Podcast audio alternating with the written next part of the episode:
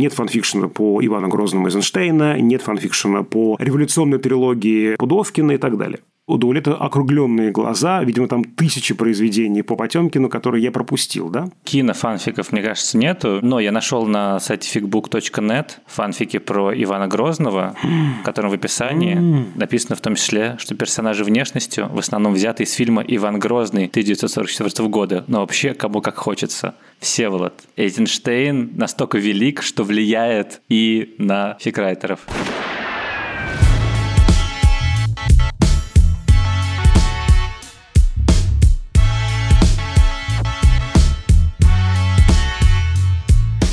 Всем привет! Это подкаст «Кинопоиска. Крупным планом». Меня зовут Дуля Джинайдаров, я редактор видео и подкастов «Кинопоиска». А я Всеволод Коршунов, киновед и куратор курса «Практическая кинокритика» в Московской школе кино. Каждую неделю мы обсуждаем новинки проката, иногда разбираем классические фильмы, а еще советуем, что посмотреть.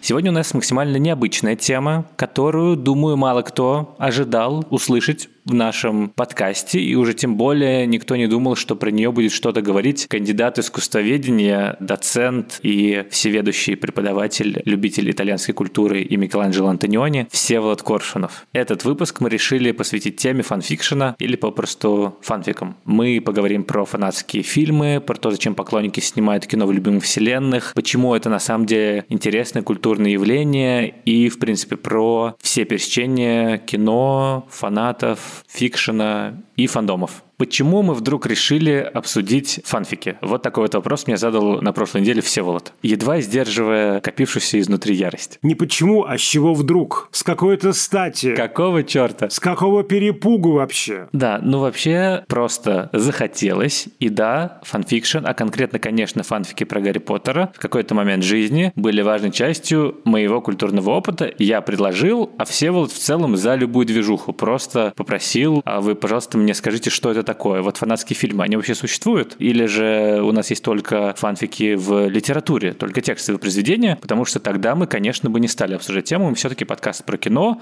но спешу развеять этот стереотип. Да, фанатские фильмы тоже существуют. Да, они работают частично по тем же законам, что и фанфики литературные, но есть и особенности. Про них и поговорим. И у выбора этой темы есть еще одна причина, которая непосредственно относится к сверхзадаче подкаста крупным планом. Потому что у наших со Всеволодом разговоров, как я для себя это определяю, есть две главные цели. Первое – рассказать и доказать всем, что киноведение – это круто и интересно. Возможно, даже такие футболки когда-нибудь выпустим. Вот. Ну и показать, что Бергман, Эйзенштейн, Чехословацкая новая волна – это не что-то пыльное и душное, а произведения, которые могут многое дать любому зрителю в любую эпоху. Именно поэтому мы стараемся максимально живым и понятным языком объяснять какие-то серьезные термины из теории драматургии, визуальное искусство, истории кино и дать слушателям инструментарий, который обогатит их опыт просмотра фильмов. И самый большой комплимент, который нам, ну, мне конкретно когда-либо делали, это когда одна из слушательниц сказала, что у вас единственный недушный подкаст про кино. Я такой, спасибо.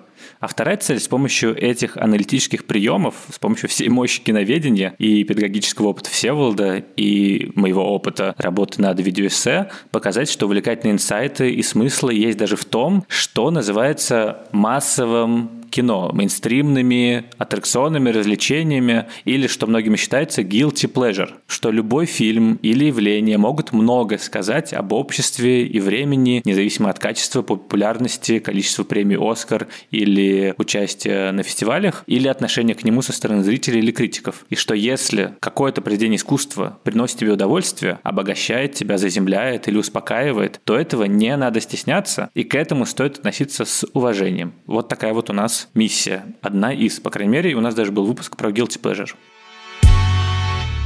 Теперь фанфики. Всеволод, что ты про них знал до нашего подкаста, до того, как я предложил тебе эту тему? Думал ли ты когда-нибудь про них? И какая у тебя личная история с фанфикшеном, есть ли она? Также хочу сразу заверить обеспокоенных слушателей, что Всеволод согласился на эту тему по доброй воле, в здравом уме, трезвой памяти, и что, возможно, даже выторговал себе, что мы один из будущих выпусков посвятим либо Всеволоду Пудовкину, либо Микеланджело Антониони, либо Монике Витте либо котиком в кино. В общем, Всеволод не в заложниках у нас. Честно говорю, я не очень в этом хорошо разбирался. Я знал, что это существует, я знаю, что про это есть научные исследования, я знаю, что это в первую очередь относится к литературе, и как-то вот это все проходило мимо меня. Дело в том, что еще вот ведь фанфики связаны с вселенными. Да, у нас там есть вот три, наверное, главных таких вселенных. Гарри Поттер, Звездные войны, Властелин колец. И все, к сожалению, эти три вселенные прошли ну, не то что мимо меня, а по касательной. Вот я не фанат ни той, ни другой, ни третьей. И у меня возникла такая ассоциация, знаешь, когда вот тебе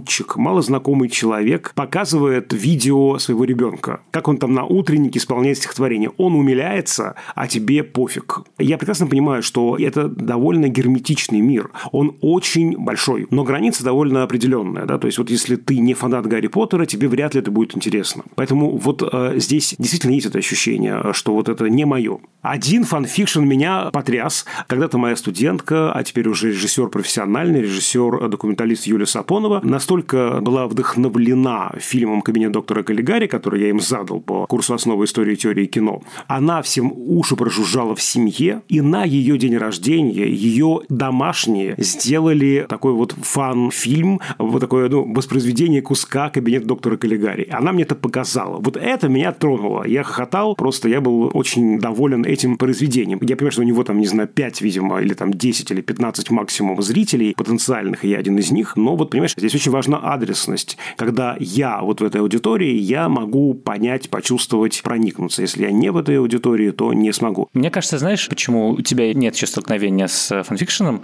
Ты чуть не попал поколенчески в это время, когда развивался интернет, нулевые годы, потому что я рос и был подростком одновременно с тем, как начинали соцсети, как появлялись форумы, и это супер благотворная почва для того, чтобы войти в это сообщество. Разницу между нами выразила еще Галина Юзефович, когда приходила к нам поговорить про «Властелин колец», что для советских детей, которые в 80-е прочитали первую часть «Властелин колец», а вторую часть и третью не дождались, потому что один из переводчиков что-то подписал и рассыпали готовый перевод, и они были оставлены наедине с э, вот этой вот вселенной, они что сделали, как сказал Галина Юзефович? Они ушли в какие-то похожие произведения. То есть э, бум скандинавистики в российской науке связан как раз с тем, что люди такие старше Эдда, Беовульф, что там еще, какие еще средневековые эпосы у нас существуют, чтобы хоть как-то заполнить пустоту, вызванную отсутствием второй части «Властелин колец». В то время как я рос, уже можно было не закидываться Оливером Твистом, Диккенсом и прочими произведениями английской литературы, чтобы как-то восполнить недостаток Гарри Поттера, ты читал буквально произведение в той же вселенной с теми же героями и был доволен. И у меня даже был пример, когда я прочитал э, Гарри Поттер и Орден Феникса в сети и думал, что это какой-то перевод, просто фанатский, в уверенности, что это прям пятая книга. А оказалось, что нет.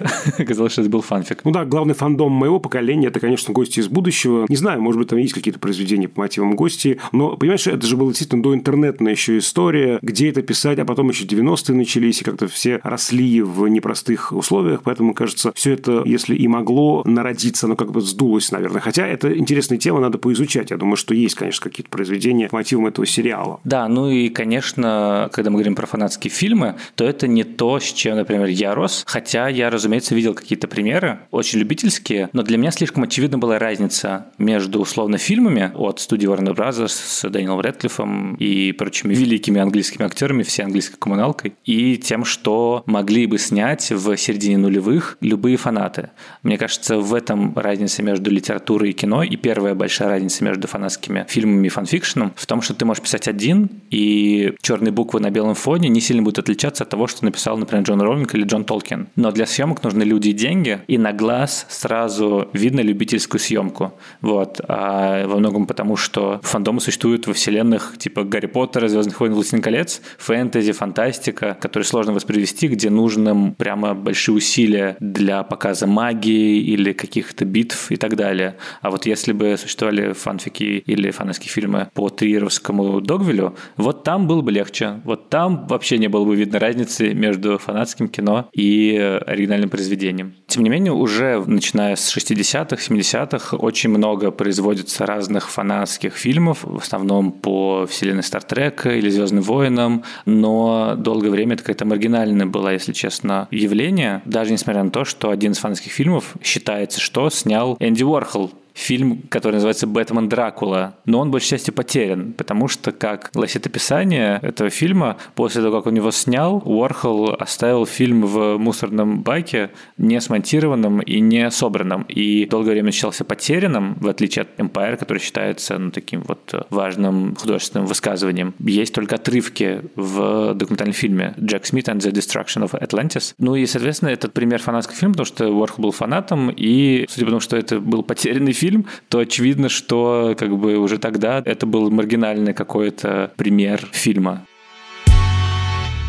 Для того, чтобы разобраться в этом феномене, мы призвали эксперта. Потому что экспертизе Долета я не доверяю, и Долет пригласил действительно специалиста по этой теме. Да, и сегодня мы поговорим по теме фанфикшена с журналисткой Ксенией Мироновой. Привет. Первый вопрос общий максимально. Как бы ты определила, что такое фанфикшн? Может быть, какие у него есть виды, и когда он появился, и кто вообще ввел термин? Фанфикшн — такое традиционное определение. Это жанр любительских художественных текстов, которые написаны на основе какого-либо существующего уже произведения. Это может быть или книга, или сериал, фильм, компьютерная игра, либо фанфики могут быть о жизни реальных людей. Но я думаю, что, во-первых, нам сегодня это не так интересно, в принципе, для этого разговора. Во-вторых, у меня сложные к ним отношения. Мне кажется, что это все-таки не самая этичная история. Ты спросил, как зародился фанфикшн. Мне кажется, в принципе, людям всегда нравились какие-то истории, там, на основе других историй что-то передавалось там, из уст в уста.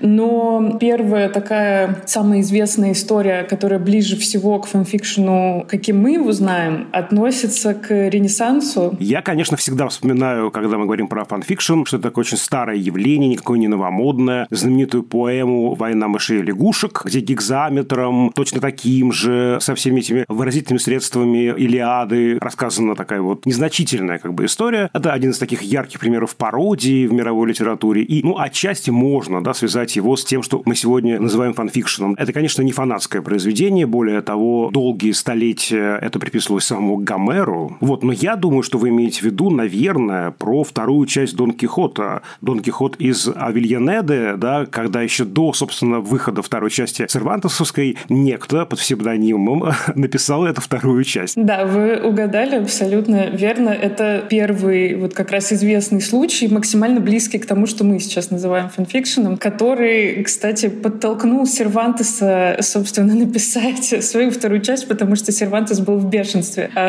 от этой истории. И, наверное, вот еще ближе к тому, что мы называем сейчас фанфиками, стала история Шерлока Холмса. Фанаты никак не могли согласиться там, с концовкой Конан Дойля, стали писать свои альтернативные истории, и вот принято считать, что вот тогда уже ближе к нам стал зарождаться фанфикшн, а вот фанфикшн прям уже в том виде, в котором мы его знаем, вот этот более стереотипный, принято считать, что зародился из-за Стартрека в 60-е. И тогда возникло понятие вообще фандом, то есть сообщество людей, которые увлекаются произведением, создают контент по этому произведению. И почему Star Trek стал таким именно прорывным? Потому что его создатели, в частности Джин Родденберри, сам изучал фанатский контент и поощрял его и считал важной такой составляющей для продвижения, для дальнейшего сюжета. А вот здесь вот, я думаю, главный вопрос возникает действительно вот в разграничении любительского и профессионального, потому что сам термин, он, конечно, профанатское да, использование, но вот тут же вспоминается многолетняя традиция Болливуда, тоже плевать на авторские права, будем снимать наши версии голливудских картин. Этот термин относится исключительно к любительским да, произведениям. Или все-таки какие-то профессиональные разработки могут сюда включаться? Это очень сложный вопрос, потому что есть, например, произведение «50 оттенков серого», которое было написано как фанфик по «Сумеркам», но авторка, в общем, решила издать его как роман, почистила свой фанфик на всех сайтах фанфикшена, куда она его выкладывала, выпустила роман, а затем да, продали права, сняли фильмы. Мне кажется, что все-таки вот классическом понимании фанфикшн — это, во-первых, не коммерческая история. Это история, когда люди не претендуют никоим образом на права на персонажей. И наверное, еще, мне кажется, важным, что хороший фанфикшн, он именно дополняет вселенную, раскрывает какие-то аспекты этой вселенной, а не просто берет какую-то канву, да, а он не может существовать без оригинального произведения. А просто мне Дулет прислал огромное количество фильмов на посмотреть, и некоторые из них вполне себе профессиональные. То есть это выглядит как вполне себе не любительщина, это вполне себе кино. Я могу привести пример мой любимый. В 2009 году студенты американские выпустили Harry Potter Musical. Абсолютно гениальная вещь, сатира на Гарри Поттера, при этом с большой любовью к Гарри Поттеру сделанная. До сих пор живет. Некоторые ребята-студенты стали суперзвездами. Там Даррен Крис, который писал музыку и песни. Gotta get back on,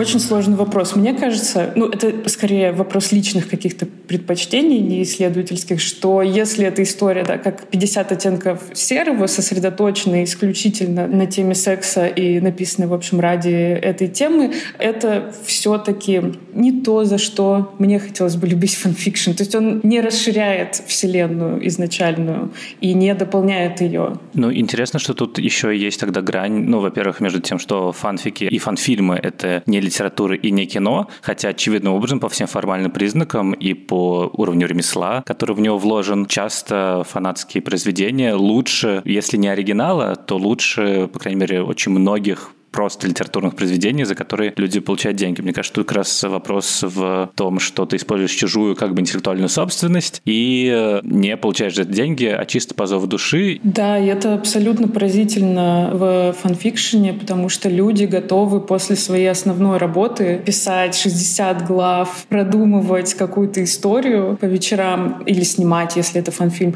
Еще больше, наверное, меня поражают переводчики, потому что есть профессиональные переводчики, есть любители, которые переводят фанфики с английского языка. Это нужно настолько любить эту вселенную, тебе должно настолько понравиться произведение, чтобы ты захотел сидеть и его переводить. И мне кажется, для людей, которые пишут, это хорошая возможность расслабиться, немножко выдохнуть, потому что, я думаю, многим знакомо чувство, когда ты сел, ты настроился, ты пишешь серьезные произведения. Рассказ, роман, ты сразу как-то себя настраиваешь, да, что у тебя должно быть все выстроено. Часто очень сложно отпустить этот контроль контроль. Как же сейчас там эти мои персонажи займутся сексом? Меня же не поймут серьезные издатели. А когда ну, люди пишут фанфикшн, они очень часто позволяют себе расслабиться, потому что ты понимаешь, ну ты же можешь написать любую ерунду по фану, но у этого найдутся какие-то читатели, у вас возникнут с ними свои шутки об этом. Вот, кстати, к этому же часто еще фанфики — это что-то вроде тренировочной площадки для писателей, кинематографистов, для детей часто, потому что у тебя уже есть какие-то рамки определенные, есть персонажи конкретные, которых как бы не нужно придумывать, потому что придумывать образы героев — это одно из самых основных, что нужно сделать перед написанием произведения какого-либо, и это часто сложно. Или же у тебя уже есть какой-то сюжет, а ты можешь сосредоточиться просто на каких-то других вещах, например, сломать себе writer's блок и начать писать. И я знаю несколько примеров людей, которые сначала писали, ну, как бы фанфики. Вот есть Стивен Моффат, к примеру, шоураннер Шерлока, Доктора Кто. Он ребенком писал рассказы по мотивам вселенной Доктора Кто. Их публиковали в журнале специальном, а потом он стал шоураннером. И в третьем сезоне есть самая крутая серия вообще. Называется Don't Blink, не моргай, где ангелы. И это адаптация его детского рассказа, на самом деле, который он тогда придумал, а вот сейчас переписал. И Шерлок его тоже в целом, ну, по сути, фанфик просто с производственными мощностями BBC. И это благоприятное поле, действительно, чтобы тренироваться. И есть еще пример именно из прям совсем кино. Джош Транк, Ришор Хроник и Фантастической четверки. У него есть очень знаменитый, даже не короткометражка, а просто короткий видосик про вечеринку принцессы Леи. Типа 22 года, вписка, и снято все такой дрожащей камерой, и в какой-то момент там два парня начинают ругаться, достают световые мечи, дерутся, их уводят, и ты думаешь, блин, это же очень крутое упражнение, это очень круто сделано,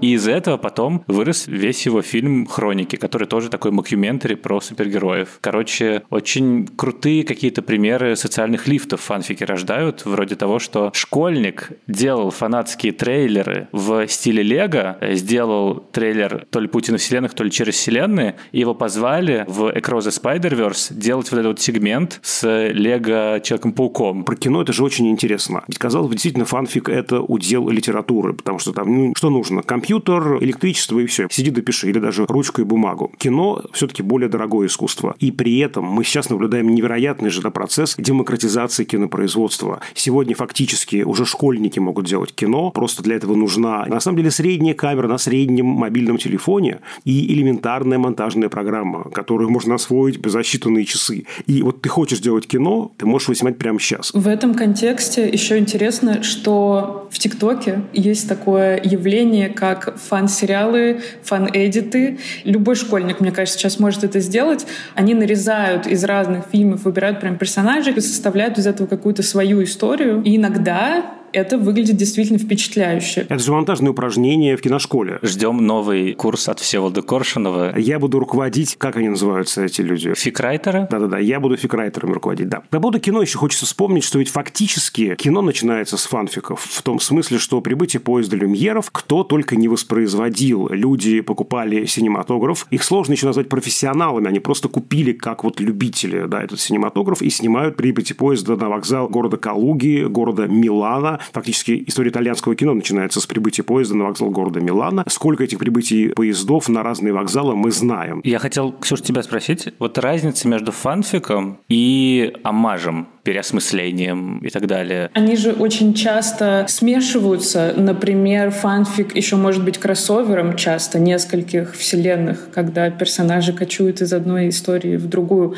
Поэтому это очень сложный вопрос. Наверное, главное отличие — это именно дополнение существующей вселенной. Все остальное, опять же, размыто оно все может быть абсолютно намешано. Кроссоверы могут быть на разные вселенные и очень неожиданные. В кроссоверах еще может быть и амаш, и пародия. Я еще читал, что кто-то из авторов делит фикрайтеров на дописывающих и переписывающих. И многие строгие исследователи переписывающих не включают в состав, собственно говоря, фикрайтеров. То есть это вроде бы уже ты делаешь нечто свое на основе существующего произведения. Удивительно, что в фанфиках очень много сексуальной энергии. Почему так много вот этой сексуализации? Чем это связано? Ну, фанфикшн стал, во-первых, очень удобным инструментом для ЛГБТК плюс сообщества. Я даже посмотрела перед нашим разговором статистику одного из самых популярных англоязычных сайтов. Примерно 24% только фанфиков, где есть отношения романтические между персонажами, имеют э, направленность джен, то есть гетеросексуальные отношения и 48% слэш, то есть гей-отношения. 8 всего процентов фем слэш. Во-первых, конечно, хочется сказать, что все-таки не все фанфики ориентированы именно на эту тему хочется отойти от стереотипа, что там фанфики пишут 13-летние девочки о сексе, но все-таки это, правда, большую часть занимает э, в мире фанфикшена. Я бы сказала так, что, во-первых, это комфортное пространство, чтобы покрутить привычные какие-то модели, в том смысле, что есть система меток в фанфикшене. Ну, то есть это какие-то триггер-ворнинг, да, перед фанфиком. Заранее человек видит, да, какие, допустим, сексуализированные практики будут описаны в этом фанфике, и, так скажем, снизить свою тревожность тревожность, немного заранее зная, что там будет, чего нет, например, в кино, в литературе. Ну, кстати, на стримингах недавно начали делать, типа nudity, language, suicide и так далее. Второй важный момент — это, мне кажется, который породила индустрия порно, потому что в фанфикшене в основном все-таки за этими отношениями романтическими, сексуальными что-то стоит.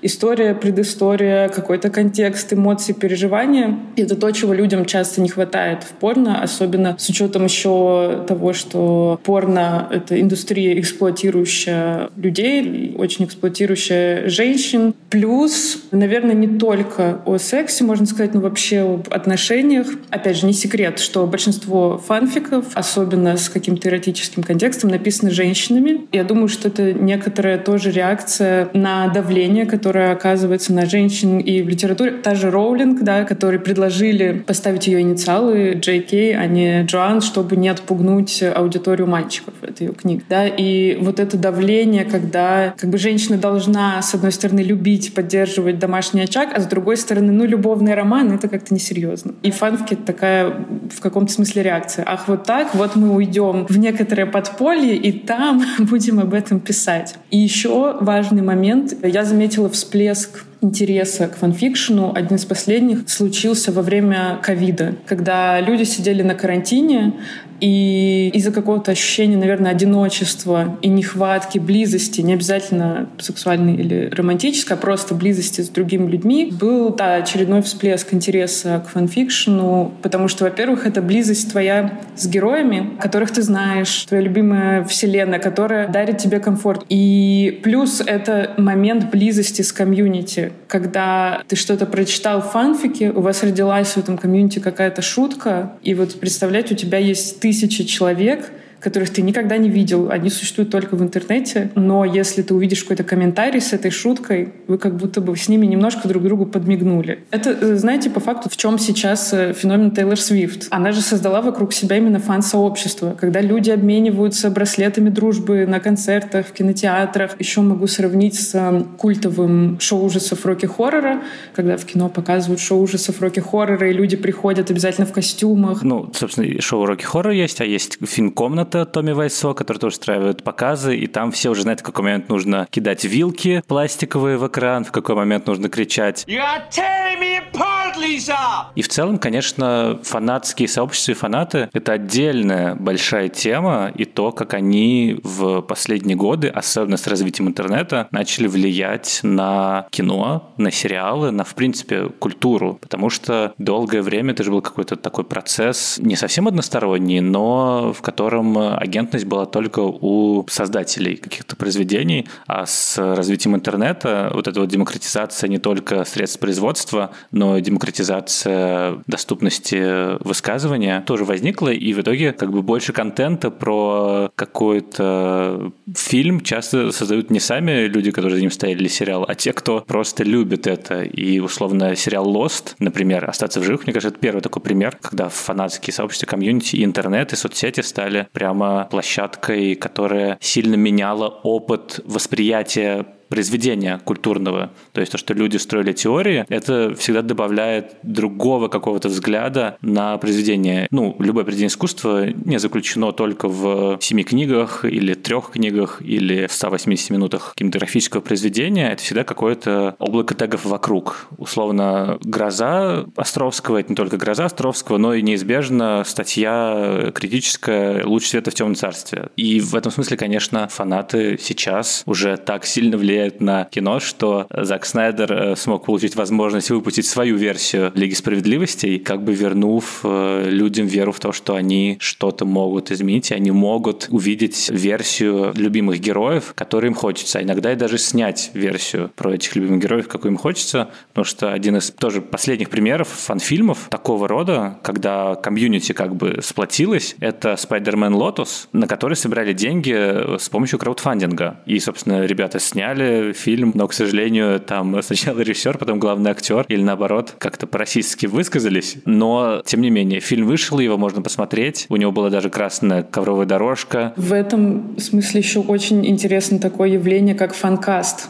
когда фанаты буквально выбирают каких-то актеров на роли существующих персонажей. Например, в фандоме Гарри Поттера, а, точнее, мародеров, да, поколения родителей Гарри Поттера, есть свой фанкаст на роли мародеров, что Бен Барнс должен играть Сириуса Блэка, а Эндрю Гарфилд должен играть Люпина. И, кстати, примеры, когда, ну, прямо в итоге люди попадают в фильм. Джон Красинский был э, фанкастом на роль Рида Ричардса в «Фантастической четверке», просто потому что похож на то, как он был в комиксах. И в фильме «Доктор Стрэндж 2» он играл этого героя. В альтернативной вселенной, конечно, но тем не менее. Да, я просто хочу коротко добавить, что, мне кажется, не хочется идеализировать полностью фанфикшн, и, наверное, для автора есть большой риск все-таки заиграться в это общение с аудиторией и пойти у нее на поводу. Ну да, это то, что фан-сервис как бы называется, когда произведение в плане кастинга, например, в плане каких-то сюжетных ходов, кстати, тоже начинает пытаться угадать вкусы фанатского сообщества, и в итоге как бы теряется цельность произведения, потому что фан-сервис сейчас как будто бы скорее ругательное слово. Хотелось бы вернуться к самовыражению. Да, это очень важная, мне кажется, такая вещь. И можно не стесняться добавлять себя. Что есть такой формат фанфика, как self-insert, да, когда можно буквально интегрировать себя в какую-то историю. Понятно, что есть и, собственно, негативная сторона этого явления. А я, опять же, вычислил, я подготовился. Мэри Сью или Марти Сью. Персонажи, которые такая идеализированная версия автора. И, тем не менее, в этом, мне кажется, много психотерапии. Ты осмысляешь сам себя через текст. Ну, разве это не прекрасно? Мне кажется, это очень важно, что мы сегодня говорим про автофикшн в литературе, про first-person documentary или вообще first-person movie в кино. Это очень важная такая тенденция современной культуры, обращения к личности создателя. Он ее не прячет, он ее интегрирует в произведение, он ее обозначает, он не стесняется обозначать себя. И вот очень здорово, что фанфикшн реагирует вот на эту тенденцию. Единственное, опять же, не хочу совсем идеализировать, мне кажется, у этого есть в некоторых случаях обратная сторона, когда вот этот этот мир немножко идеализированный, а фанфикшн, безусловно, он романтизирует какие-то вещи, идеализирует, это может быть и хорошо, но, с другой стороны, часто при столкновении с реальным миром это вызывает у нас некоторую фрустрацию. Для подростков, которые читают, это может быть чуть более опасно. С другой стороны, знаете, ну реальный мир, честно говоря, правда, так себе сейчас. Мне кажется, кстати, характерно, что часто это либо подростки, либо уже там 20 с чем-то летние люди, чаще всего женщины, которые внезапно начали работать, вступить во взрослую жизнь и такие, так, а как-то у меня мало радости и творчества, давайте-ка я к этому вернусь. И есть же легендарный пример фан-фильма, едва ли не самый известный, когда трое друзей 7 лет потратили на то, чтобы переснять покадрово первого Индиану Джонса. И я смотрел первые 10 минут, довольно впечатляющий вещи, во-первых, прям покадрово, а, во-вторых, там из-за того, что они снимали не последовательно, в фильме между склейками может пройти типа 4 года, у тебя актер внезапно из 13-летнего становится 17-летним, и это такое интересное художественное решение. Вот. Ну и сцена с камнем, который катится на Индиан Джонс, вот это знаменитая, прям круто сделано. И ребята молодцы, там три пацана играют все роли в целом, там то в очках, то в шляпе, в общем, очень здорово. И это какой-то такой важный этап, мне кажется, действительно действительно в жизни человека в подростковом возрасте, когда ты пытаешься раздвинуть, в принципе, границы того, что возможно и пытаешься либо найти себя в каких-то любимых вселенных и попробовать сам что-то сделать. Плюс э, в случае с кино, это, как правило, если фанфики пишешь, ты, скорее всего, один, и такой делишься это с кем-то, и ты уже представляешь свой результат другим людям. А фан-фильмы — это всегда какие-то десятки людей, потому что кино — массовое производство, это всегда вот комьюнити бок о бок, когда вы вместе чем-то крутым занимаетесь друг с другом. Вот, Сел, это как мы с тобой. Но в целом это, мне кажется, очень важно в разные этапы жизни, в подростковый или когда ты уже 30 летний, находить в себе вот эти вот э, вещи, которые тебя уводят, с одной стороны, от реальности, с другой стороны, приводят к людям другим. То есть это какое-то заземление на самом деле. То, о чем ты говоришь, связано еще для многих людей с переосмыслением. Я привожу пример на Гарри Поттере, потому что это один из самых живучих и древних фандомов. Когда люди росли на этих книгах, и они для них значили что-то одно, а сейчас они выросли, и они стали переосмыслять. Ну, например, мне очень нравятся размышления о том, том, что вообще-то, во-первых, как все эти подростки да, в закрытой школе сосуществовали вместе, там, гормоны и все такое, а во-вторых, вообще мы получаем после битвы за Хогвартс толпу молодых людей с жестким ПТСР. И интересно, да, то, чего не прописывает Роулинг, как они вообще с этим справлялись. И это, мне кажется, очень классно, когда люди соотносят это как-то со своей уже взрослой жизнью. И фанфики я вижу, что очень выросли. И на самом деле вот по статистике тоже больше половины фикрайтеров старше 20 лет. То есть это помогает часто людям разные этапы их жизни осмыслить или разные события. Например, я вижу регулярно на русскоязычном одном сайте сейчас, допустим, если в тексте есть какое-то упоминание там, абьюзивных отношений или описание, то люди вставляют ссылки на фонды в примечании фикрайтеры, что тоже, в общем, невероятно довольно. А я еще подумал, когда мы вспоминали про покадровый такой ремейк, что это же еще и способ изучения произведения, вообще кино или там литературы, поводу покадровых ремейков я вспомнил два очень контрастных примера. Один, скорее, не про изучение, а вот про вынужденное такое воспроизведение. Это перемотка Мишеля Гандри, где по сюжету нужно просто нашим персонажам переснимать фильм, они работают в видеопрокате, и, значит, нужно заполнять полки просто с кассетами, а кассеты исчезают. И великий пример – это, конечно, не фан, фиг ни в коем случае, что это режиссер-профессионал, но вот это вот просто покадровая пересъемка как способ исследования. Для меня таковым является картина «Психа» Гаса Ван Сента, который спустя 38 лет делает покадровый ремейк фильма Хичкока. И, правда, это такой очень дорогой лабораторный эксперимент по исследованию киноязыка. И кто-то из поклонников какого-то произведения может просто наткнуться на какие-то интересные вещи в строении текста и стать исследователем. Я знаю, что некоторые филологи, например, пишут тоже фанфики, для них это и удовольствие, и при этом они еще уже с творческой стороны, не только аналитической, познают то, что им интересно. Мне кажется, это, в принципе, ты не можешь написать фанфик, ты не можешь снять фанатский фильм настоящий, если ты не проник в суть текста, если ты его не исследовал, если ты не понимаешь персонажей. Ну, то есть там могут быть названы герои именами Голум или Гарри Поттер или Капитан Кирк, но ты не можешь написать интересное произведение, если ты не понимаешь персонажей, и если ты не находишь что-то новое, если ты не вчитываешься между строк, если ты не задумываешься, вот Молли Уизли, а как она справлялась со смертью своих братьев старших, в честь которых как бы почти назвала Фреда и Джорджа. И ты раскручиваешь это, и у тебя получается интересное действительно исследование. Мне кажется, в фанатских фильмах тоже так же есть вот эта вот энергия заполнить пустоты, чтобы эти фильмы чувствовались как оригинальные. Есть знаменитый пример, очень активное фанатское сообщество, которое Star Trek Continuous, которые буквально продолжили сюжет любимого сериала, выпустили на YouTube, и как раз они стремились полностью повторить визуальный стиль и приемы какие-то. То есть ты не можешь повторить что-то и сделать это убедительным, если ты не изучил, какие кадры используют, какие планы, какие движения камеры, какие костюмы, как разговаривают герои. И это как раз классный способ изучения действительно произведения. Ну и то, что ты сказал, все вот люди переснимают Вонга Кар-Вая, чтобы понять, как именно он выстраивал кадр.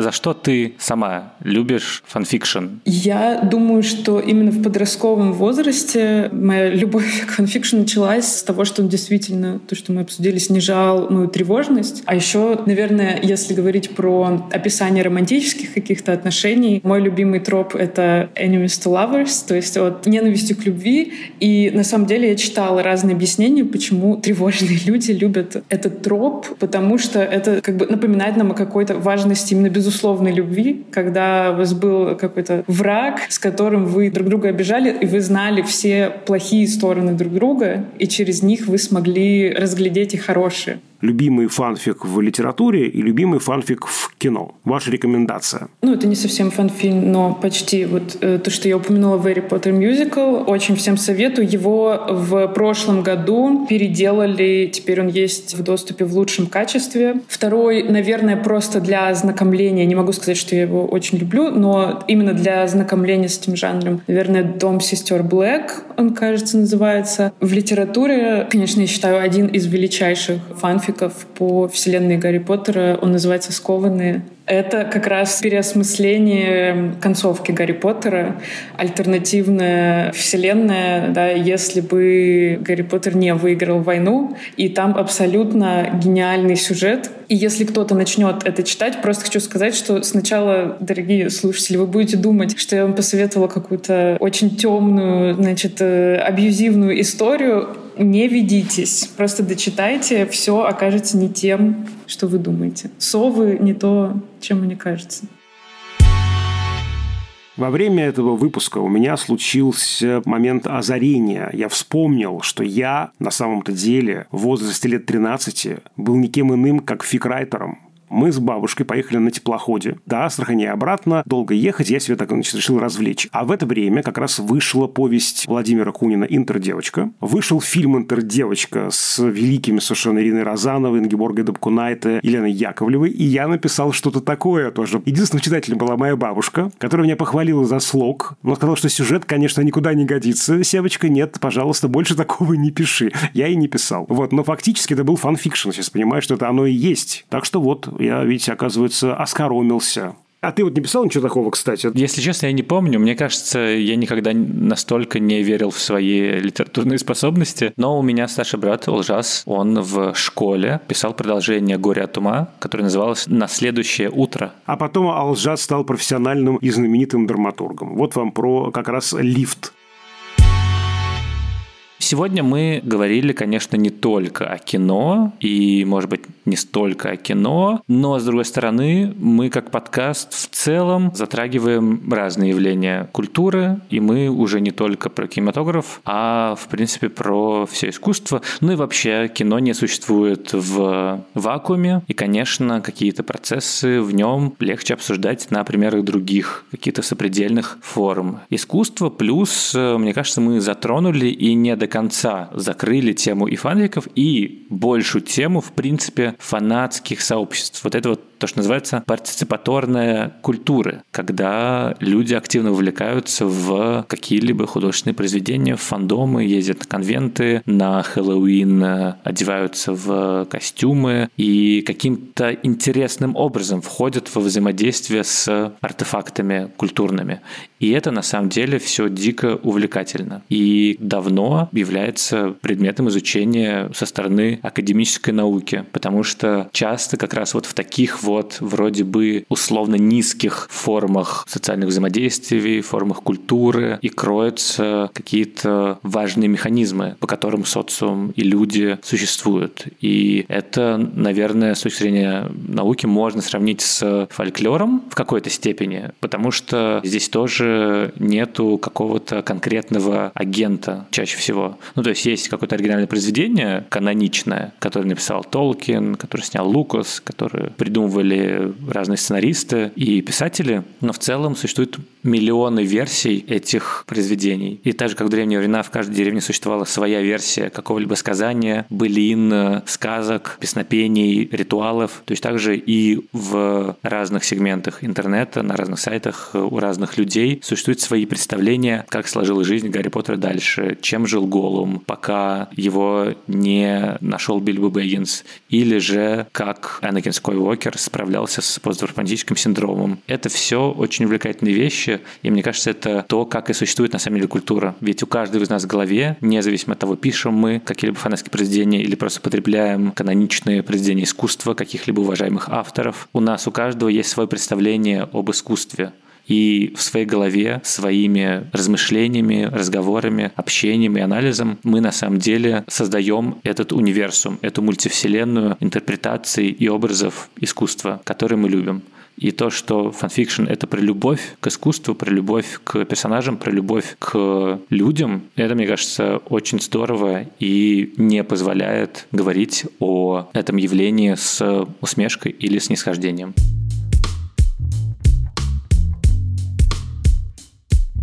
На этом все.